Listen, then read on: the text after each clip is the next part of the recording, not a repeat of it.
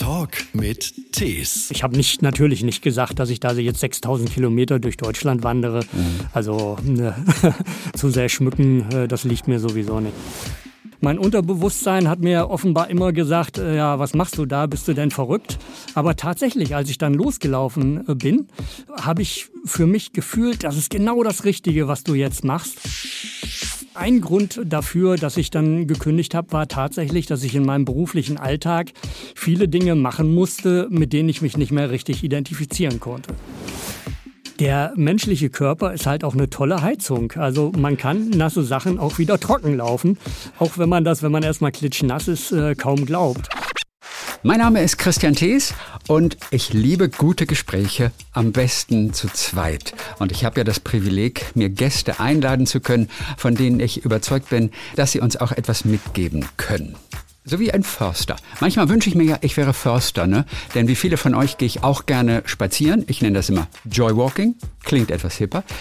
Und natürlich auch mal durch den Wald. Und das sind die Momente, da wünschte ich mir, ich würde mehr verstehen vom Wald und den Wald lesen können und Dinge entdecken können.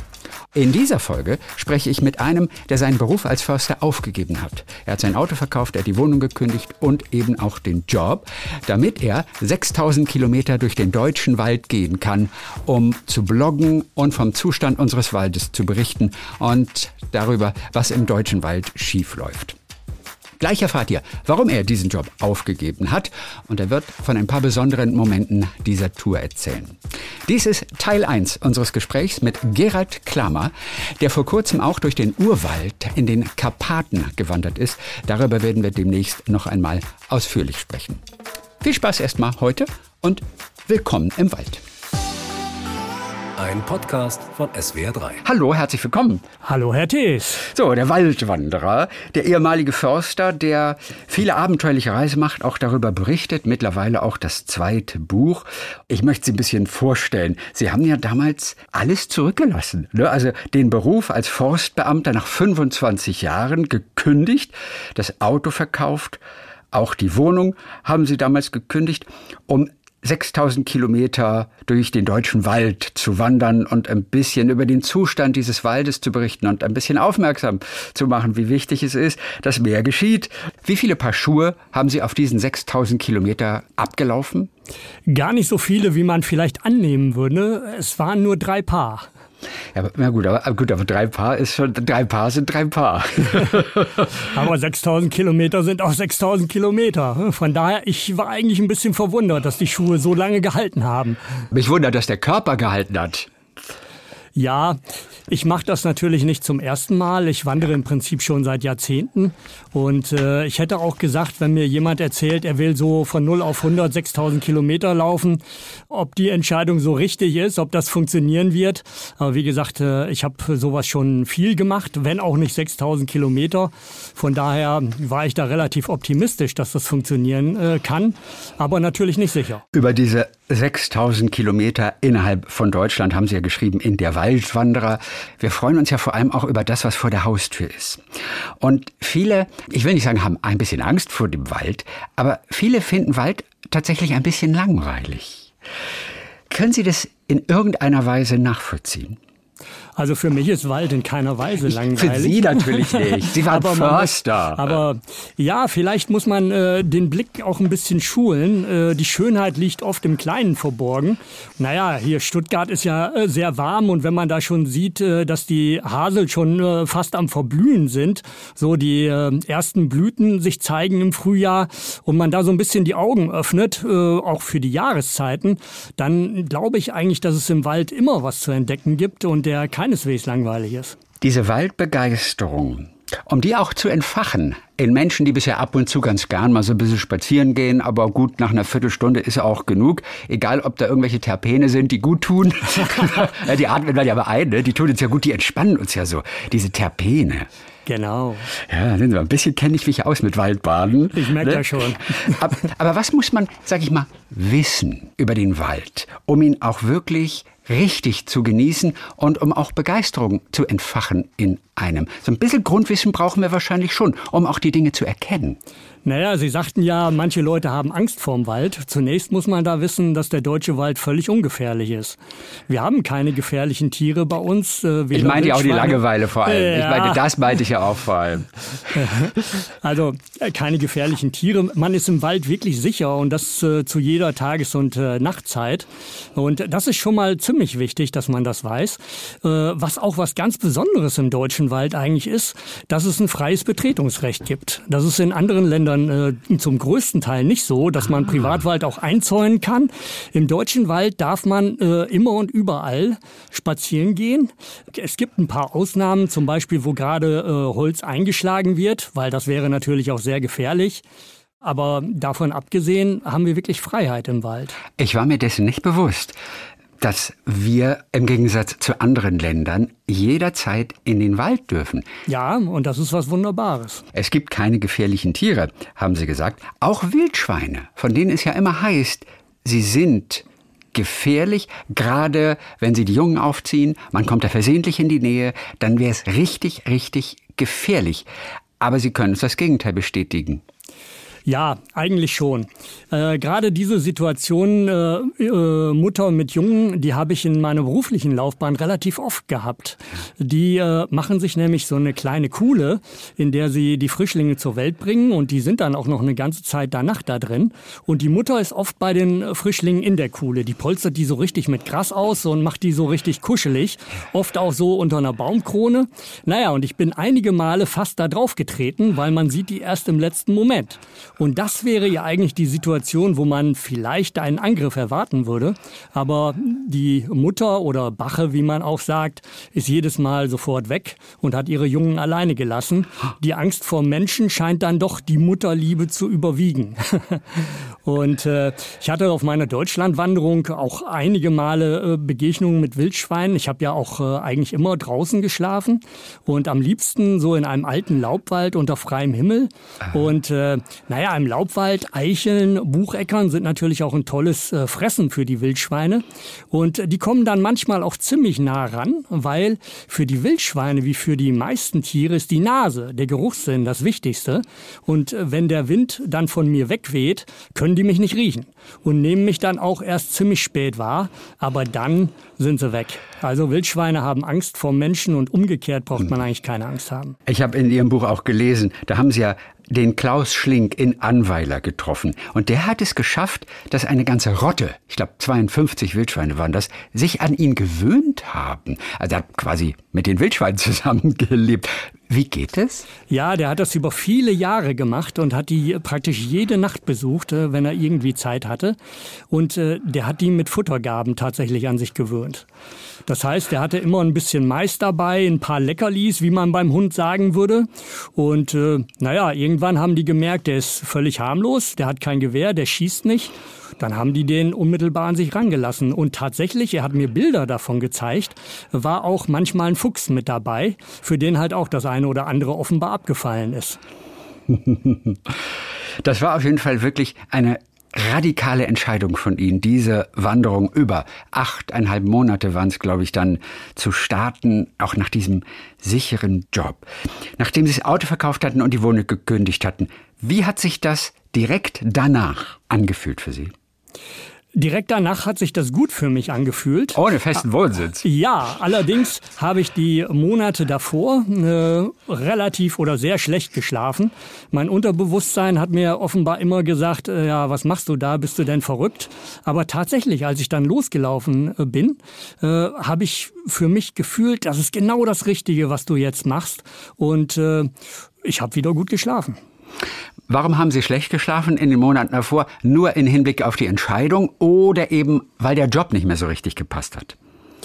Ja, also so eine große Entscheidung, äh, ich glaube, die trifft man nicht nur aus einem Grund. Und ein Grund äh, dafür, dass ich dann gekündigt habe, war tatsächlich, dass ich in meinem beruflichen Alltag viele Dinge machen musste, mit denen ich mich nicht mehr richtig identifizieren konnte. Wie zum Beispiel? Was war für Sie schwer zu ertragen. Was hat Ihnen auch ein schlechtes Gewissen gemacht? Ja, eine Sache ist, ähm, wenn man Forstwirtschaft betreibt, braucht man äh, ein gewisses Erschließungsnetz, damit man das Holz aus dem Wald, wo es gefällt wird, an die festen Wege kriegt, wo, sie, äh, wo das Holz dann mit Lkw abgefahren wird. Aber in den letzten 30 Jahren hat sich ein äh, Rückegassenabstand, das sind also unbefestigte Fahrlinien, auf, diesen, auf die diese vier Tonnen schweren Maschinen fahren, von 20 Metern eingebürgert. Also alle 20 Meter eine vier Meter breite Fahrspur. Und das ist einfach viel zu viel, weil ich meine, jeder, der einen Garten hat, weiß, der Boden ist der Fund, das Fundament von allem. Und äh, wenn man den Boden zerstört, dann geht es dem Wald natürlich in Nachfolge auch nicht mehr besonders gut. So ein verdichteter Boden durch die Befahrung der Großmaschinen wird also der Boden verdichtet. Die feinen Bodenporen können dann bis zu 80 Prozent weniger Wasser speichern. Das ganze Bodenleben wird in Mitleidenschaft gezogen und es gibt viele weitere Auswirkungen. Das ist alles auch nichts Neues. Das habe ich tatsächlich schon in meinem Studium Anfang der 90er Jahre gelernt. Aber man hat die ganze Zeit eine effiziente Holzernte, dass es halt möglichst billig ist, darüber gestellt. Und das war ein Riesenfehler. Das heißt ja auch, dass Ihnen die Wanderwege zu breit sind eigentlich, oder? Am liebsten, am liebsten laufe ich äh, tatsächlich auf schmalen Pfaden und nicht auf äh, breiten Forstwegen, die natürlich hauptsächlich für die Holzabfuhr angelegt worden sind. Aber glücklicherweise gibt's ja auch eine ganze Reihe dieser schmalen Pfade als Wanderwege inzwischen wieder bei uns. Das Lustige ist, ich war gestern Abend noch am Bodensee und bin dort hinter Sipplingen, bin ich so einen Berg hochgelaufen und, und wollte so auf diesen Hügel. Und um aber zurückzukommen, musste ich dann durch den Wald. Und das war dann, und es wurde aber schon dunkel, und es war ein extrem schmaler Pfad. Und da habe ich mich gefragt, oh Gott, bin ich hier richtig? Und es wurde dunkler und dunkler. Und dann entdeckte ich aber, dass in der Gegenrichtung genau dieser kleine, wirklich extrem enge Pfad als Wanderweg ausgezeichnet war. So richtig mit Hinweisschild. Ich bin die gar nicht gewohnt. Also ich kenne immer nur die ganz großen Wege. Sollte man öfter mal die noch kleineren wählen? Auf jeden Fall. Das ist ein ganz anderes Erlebnis. Man ist einfach äh, viel verbundener mit dem Wald. Also man läuft auf so kleinen Pfaden im Wald und äh, nicht nur mittendurch, wie das häufig auf den breiten Wegen der Fall ist. Also unbedingt mal ausprobieren. Die sind halt nur nicht ausgeschildert, in der Regel. Ja, wie gesagt. Ähm, muss man seit, sich mal erkundigen ne? und eine Karte ja, haben. So. Seit, seit äh, etlichen Jahren gibt's ja schon sogenannte Prädikatswanderwege und so weiter und so fort. Und ein Kriterium dabei ist halt auch, dass ein äh, Teil der Wegführung auf solchen schmalen Pfaden verläuft. Also wir haben da durchaus eine ganze Reihe von Wegen, äh, wo es solche Pfade gibt und auch solche Klassiker wie der Westweg im Schwarzwald, der ja in der Vergangenheit eigentlich fast ausschließlich äh, über solche äh, großen Forstwege lief, läuft mittlerweile auch zum Teil über Pfade. Sie mussten ja auch finanziell ein bisschen umdenken. Plötzlich ist ja erstmal keine Verdienstquelle mehr da. Dafür haben Sie geschrieben, konnten Sie frei sprechen. Das konnten Sie in der offiziellen Funktion des Försters nicht? Konnten Sie da nicht Ihrem auch manchmal Enttäuschung freie Luft machen. Wer ist denn Ihr oberster Dienstherr, der die Nase rümpfen würde? naja, also ich war beim Land Hessen angestellt, bei Hessen Forst. Und es ist natürlich nicht so, dass man da einen direkten Maulkorb umgehängt kriegt. Aber indirekt äh, merkt man natürlich schon, äh, was gewünscht ist, was man sagt und was nicht. Und äh, in gewissen Grenzen äh, kann man natürlich schon äh, seine Meinung sagen, aber ich denke, mm, es ist geschickt, nicht zu stark anzuecken dabei. Und äh, ich will auch im Nachhinein gar nicht schlecht über meinen Arbeitgeber reden, überhaupt nicht.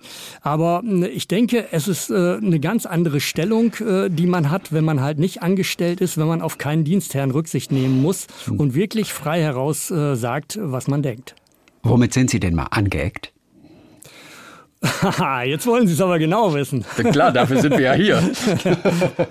ja, äh, ich habe mal den Wald einer Gemeinde betreut, äh, wo es dann um Windräder ging. Windräder ah. im Wald.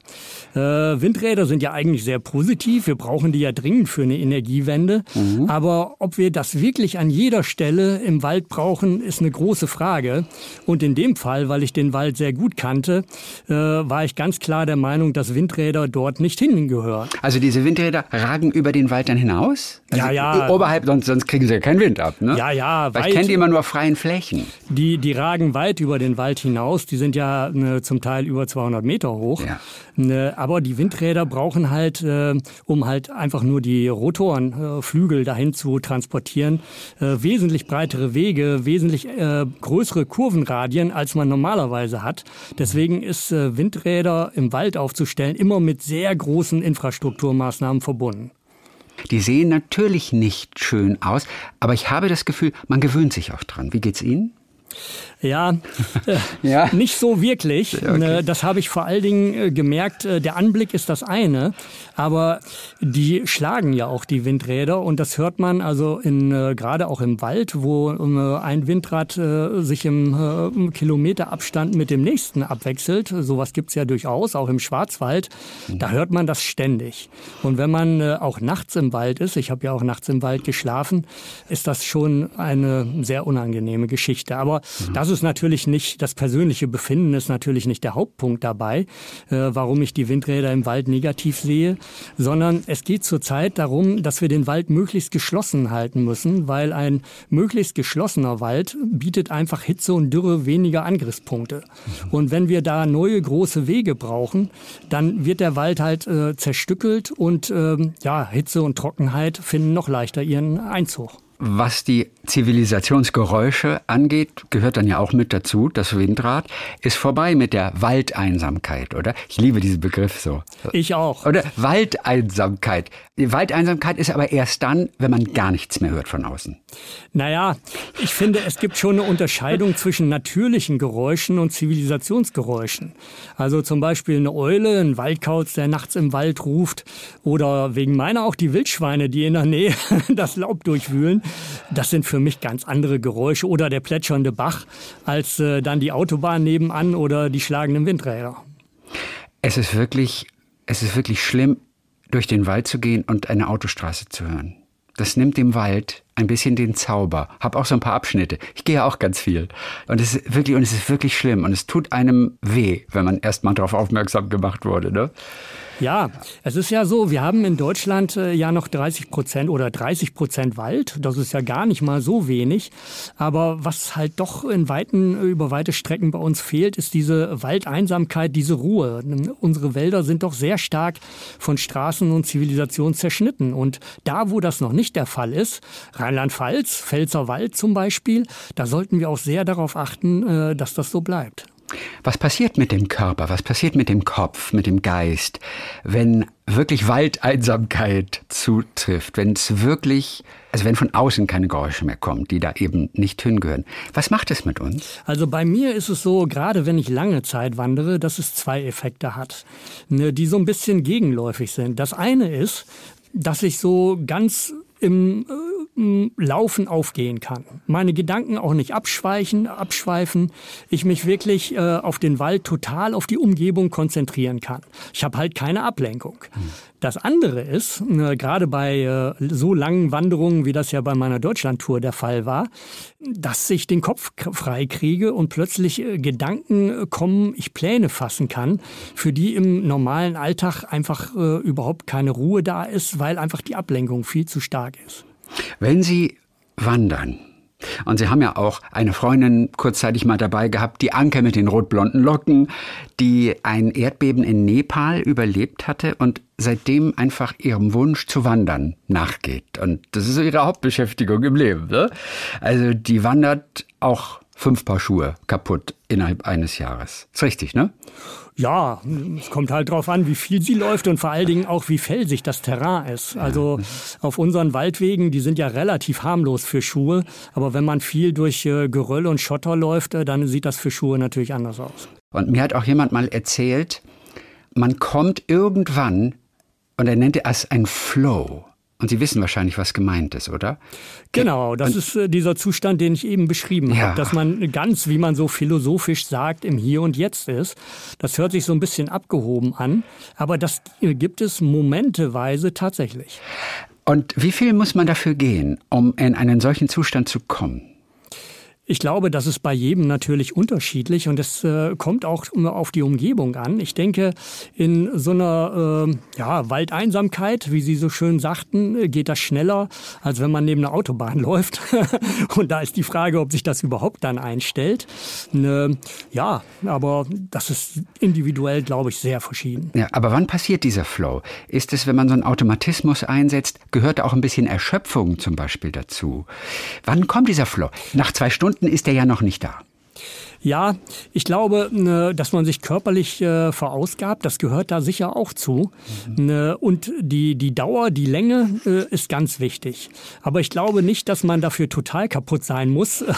Dann sehnt man sich im Zweifelsfall eher nach einer Pause oder äh, wegen meiner auch ähm, dem, dem kühlen Bier in einem Gasthaus im Wald. Ja, es ist irgendwas dazwischen. Also ein, ein äh, halbstündiger Spaziergang reicht normalerweise nicht aus. Ihre Deutschlandtour war ja nicht immer nur einfach angenehm und äh, ein großes Vergnügen. Manche Übernachtung war ja wirklich eklig oder gerade wenn es regnet oder ich weiß, Sie waren am Moselsteig, da hat's dann hat es vorher ein bisschen geschneit und dann hat es aber geschmolzen und das Schmelzwasser ist unter die Matte gelaufen und dann sind Sie auch erstmal nass. Wie erleben Sie solche Momente?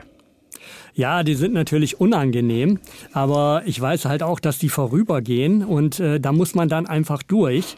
Und äh, was das Nasswerden angeht, der menschliche Körper ist halt auch eine tolle Heizung. Also man kann nasse Sachen auch wieder trocken laufen, ne, auch wenn man das, wenn man erstmal klitschnass ist, äh, kaum glaubt. Aber es kann natürlich auch wirklich unangenehm sein. Ich war äh, das Schlimmste auf der Dauer äh, auf der Deutschlandwanderung waren einmal 13 Stunden Dauerregen und das war nicht nur so ein bisschen Tröpfeln, sondern so, dass die Wege zu Bächen wurden. Und ja, als ich dann an dem Abend habe ich mir auch eine Pension gegönnt. Als ich da angekommen war, war ich dann schon sehr erleichtert. Ich habe mich gefragt, ob nach so viel frischer Luft, ob Sie überhaupt nach diesen achteinhalb Monaten, auch wenn Sie zwischendrin auch mal innen drin geschlafen haben, ob man da ein anderes Körperempfinden entwickelt und man eigentlich gar nicht drinnen schlafen kann, weil plötzlich alles überhitzt wird. Ja, solche Geschichten kenne ich auch, ähm, was weiß ich, von Kriegsheimkehrern, die in Gefangenschaft waren. Das habe ich nicht erlebt. Okay. Also ich muss sagen, äh, meine Deutschlandtour war ja im November zu Ende, wenn äh, doch die Tage zunehmend kürzer werden und das Wetter immer schmuddeliger. Da war ich dann schon ganz froh, äh, dass ich dann nicht mehr draußen geschlafen habe. Wenn es so 13 Stunden gegossen hat, sind Sie dann aber trotzdem gegangen oder auch mal einfach den ganzen Tag unter der Plane verbracht? Nein, äh, das habe ich auf der Deutschlandtour nicht. Äh, ich bin da ja nicht nur für mich alleine gelaufen, sondern ich habe ja ganz viele Leute, also über 50 zwischendurch getroffen. Das war so eine Mischung aus ähm, Forstkollegen und Kolleginnen, Wissenschaftler, Aktivistinnen und so weiter und so fort. Und ich hatte tatsächlich oft Termine und diese 13 Stunden bin ich gelaufen, weil ich am nächsten Tag halt auch einen Termin hatte, den ich nicht absagen wollte. Also diese Deutschlandwanderung war nicht unbedingt immer das Entspannteste, was man sich sich vorstellen kann. Sie haben aber, wenn es geht, draußen übernachtet. Jetzt ist ja Zelten im Wald verboten, aber nicht übernachten im Wald. Was ist jetzt der feine Unterschied? In den Waldgesetzen steht in der Regel tatsächlich äh, wörtlich Zelten ist verboten drin. Und äh, naja, es gilt im Recht natürlich, was nicht ausdrücklich verboten ist, ist erlaubt. Und das wird von vielen dann tatsächlich so interpretiert, dass eine Übernachtung draußen ohne Zelt erlaubt ist. Keine Ahnung, wie das vor Gericht dann wirklich ausgehen würde. Denn eigentlich äh, wirklich macht das ja keinen, keinen Sinn. Oder ich meine, wenn ich in einer Plane schlafen darf, da kann ich doch auch ein Zelt aufbauen. Oder macht man mit dem Zelt etwas kaputt? Warum ist es überhaupt verboten? Naja, Deutschland ist ja schon ein recht äh, dicht besiedeltes Land und äh, man denkt halt, äh, wenn man das Zelten so erlauben würde, könnte das stark ausufern und vor allen Dingen, dass dann Leute ihren Müll hinterlassen, dass überall Feuer gemacht werden und so weiter und so fort. Und sowas mache ich natürlich überhaupt nicht, wenn ich wandere. Und äh, ich hatte dann auch äh, zweimal eine Begegnung während meiner Wanderung. Beim ersten Mal, äh, als ich mein Lager aufgeschlagen hatte, beim ersten Mal hatte ich tatsächlich ein schlechtes Gewissen. Da hatte ich ein Freiluftlager in einem weitläufigen Fichtenwald und war vom Weg gekommen und dachte, da ist kein anderer Weg. Aber ja, plötzlich kam jemand mit seinem Hund schnurstracks auf mich zugegangen. Es war schon abends relativ spät mit ernstem Blick und ich dachte, na, jetzt gibt's Ärger. Ich habe dann äh, gleich, äh, um äh, den Wind aus den Segeln zu nehmen, gesagt, ich bin ein harmloser Wanderer, ich bin nur eine Nacht hier, ich hinterlasse keinen Müll, ich bin morgen wieder weg. Er hat mich dann streng gemustert und festgestellt, das könnte wohl so stimmen. Und dann hat er gesagt, ja, Sie können auch noch eine Nacht hier bleiben, überhaupt kein Problem. Äh, ich arbeite beim örtlichen Forstbetrieb und gucke hier ein bisschen nach dem Rechten. Und dann war das auch gut. Dann haben Sie den natürlich auch gleich verhaftet für ein kleines Gespräch. Ja. Kleines Fachgespräch unter Experten? Oder haben Sie sich zu erkennen gegeben? Nein, ich habe ich hab nicht, natürlich nicht gesagt, dass ich da jetzt 6000 Kilometer durch Deutschland wandere. Mhm. Also ne, man soll ja auch die Kirche im Dorf lassen und äh, ja, zu sehr schmücken, äh, das liegt mir sowieso nicht. Es ist wirklich eine blöde Frage, aber ein Gedanke, der sich uns natürlich auftut, ist, Sie hatten ja auch ein Handy dabei und Sie haben ja auch geschrieben und sich auch gemeldet und gebloggt und so.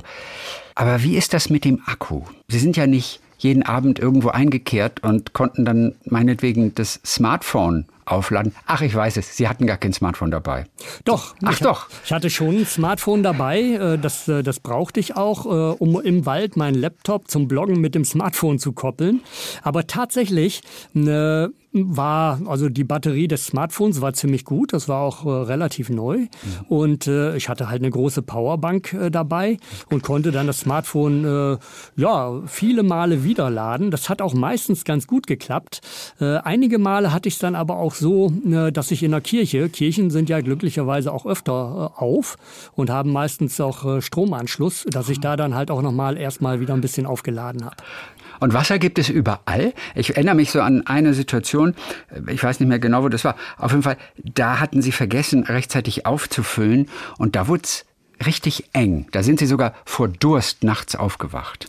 Ja, das war allerdings äh, mehr meine eigene Dummheit beziehungsweise Bequemlichkeit. Wasser ist schwer und man trägt äh, natürlich nicht mehr Wasser als unbedingt nötig. Aber im Hochsommer führt das natürlich im Zweifelsfall dazu, auch dazu, wenn man nicht rechtzeitig nochmal äh, einen großen Wassersack aufgefüllt hat, dass man zu wenig hat. Ja, aber mh, hm, ich weiß aus der Vergangenheit auch, dass äh, so eine Durstnacht äh, kann man durchaus überstehen. Und äh, eigentlich gibt's dann in Deutschland schon am am nächsten Tag äh, wieder Wasser irgendwo zu finden. Und ich hatte es auch nur einmal auf der Tour, dass ich dann tatsächlich jemand äh, im Garten gefragt habe, äh, ob er mir mal eben äh, meine Wasserflasche auffüllen kann.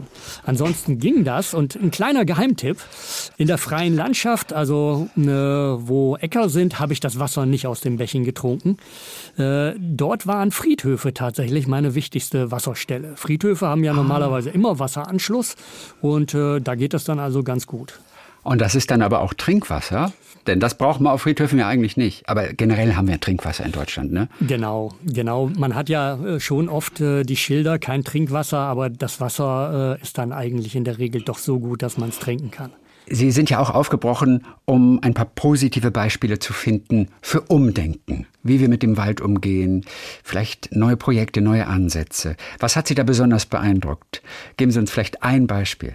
Ja, Sie sitzen ja gerade in Baden-Baden. Ja klar, Sie sind garantiert hier auch hinter mir vorbeigewandert, ehrlich genau, gesagt. Genau, genau. Ich gucke aus dem Fenster, stimmt. Da war der, der, der Stadtwald Baden-Baden war ja. für mich da ein sehr gutes Beispiel. Nur zwei kleine Zahlen. Der ist 7.500 Hektar groß. 2.000 Hektar sind in einer Nacht beim Sturm Lothar umgekippt. Und der Wald, es ist auch zum Teil gepflanzt worden, aber überwiegend hat er sich natürlich, also durch natürliche Ansamung erneuert. Und äh, das hätte man so in dem Umfang wahrscheinlich nicht geglaubt. Und jetzt äh, sagt äh, Thomas Haug, der Leiter des äh, Stadtwalds Baden-Baden, mit unserem heutigen Wissen würden wir noch weniger pflanzen. Also die Natur ist ein gigantischer Helfer, auch bei der Wiederbewaldung, die jetzt zum Beispiel auf den Borkenkäferflächen ansteht. Wir haben ein paar kleine Eindrücke bekommen von dieser Deutschland-Tour, die Sie gemacht haben vor knapp zwei Jahren. 6000 Kilometer durch die wichtigsten Waldabschnitte hier in Deutschland. Sie haben darüber geschrieben, auch in diesem Buch, Der Waldwanderer. So, und zuletzt und darüber wollen wir dann bei Gelegenheit demnächst einmal sprechen. Da waren Sie auch in den Karpaten. Durchs wilde Herz der Karpaten heißt dieses ganz neue Buch. Und ich freue mich, wenn wir da schon mal ein paar Eindrücke bekommen, denn da ist es wahrscheinlich ganz anders als hier bei uns, oder der Wald? Ja, es ist ganz anders, aber es gibt auch Gemeinsamkeiten und das ist das Spannende daran. Wir in Deutschland haben ja keine Urwälder mehr. Die sind ja eigentlich bis auf ganz kleine Reste im Nationalpark Bayerischer Wald schon äh, seit langem verschwunden. Aber in den Karpaten, vor allen Dingen in Rumänien, äh, gibt es noch äh, Hunderttausende von Hektar Urwald. Und das Spannende dabei ist, dass es kein Urwald wie in Brasilien oder dem Kongo, sondern das ist Wald, der genauso oder ganz ähnlich auch im Schwarzwald so aussehen würde. Und äh, naja, diese äh, Gemeinsamkeit, aber auch dann doch wieder das Exotische dabei, ist natürlich unheimlich interessant. Und darüber sprechen wir dann auf jeden Fall beim nächsten Mal. Ich muss auch erstmal nachgucken gleich, was genau ein Urwald ist und wie ein Urwald definiert ist. Oder können Sie das in zehn Sekunden? Ja, ein Urwald äh, ist ein äh, Wald, der nicht direkt vom Menschen beeinflusst ist. Indirekt haben wir das natürlich überall, alleine durch die Klimaerwärmung. Direkt meint halt durch keinen Holzeinschlag ja. äh, und so weiter und so fort. Also Prima. ein Urwald ist ein Wald, der noch nicht genutzt worden ist. Gerald Klaver, dann Dankeschön für heute. Nicht zu danken, es hat mir auch großen Spaß gemacht. Talk mit Tees.